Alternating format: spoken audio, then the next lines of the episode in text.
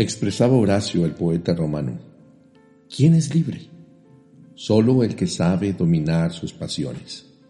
La templanza es un fruto del Espíritu Santo. Sin embargo, es un fruto que envuelve prácticamente todo el comportamiento. Es estar bajo el control del Espíritu Santo. La templanza o dominio propio es la fuerza interior que controla nuestras pasiones y deseos. Andar en el Espíritu es mantener control de nuestras decisiones. Día a día se requiere la templanza en la manera en la que pensamos, en la manera en la que comemos, hablamos, administramos el dinero, usamos el tiempo y sobre todo en nuestras actitudes.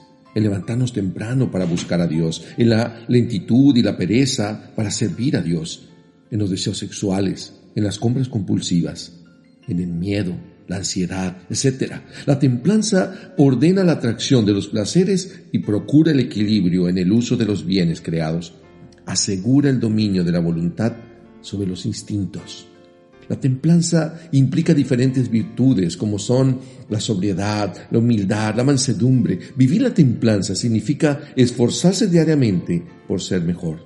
No ceder ante los gustos, deseos, caprichos que pueden dañar mi amistad con Dios ser dueño de nosotros mismos, del propio actuar, congruentes en lo que pensamos, decimos y hacemos, sin justificarse, sin dar falsos pretextos.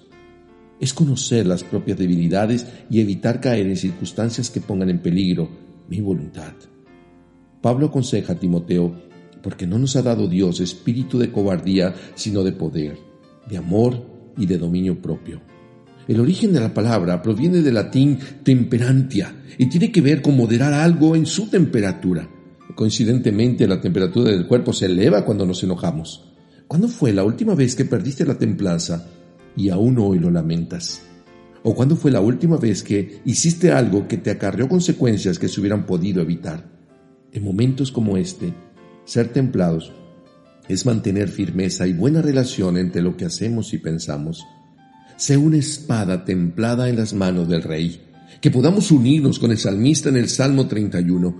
Mas yo en ti confío, oh Jehová. Digno, tú eres mi Dios. En tu mano están mis tiempos.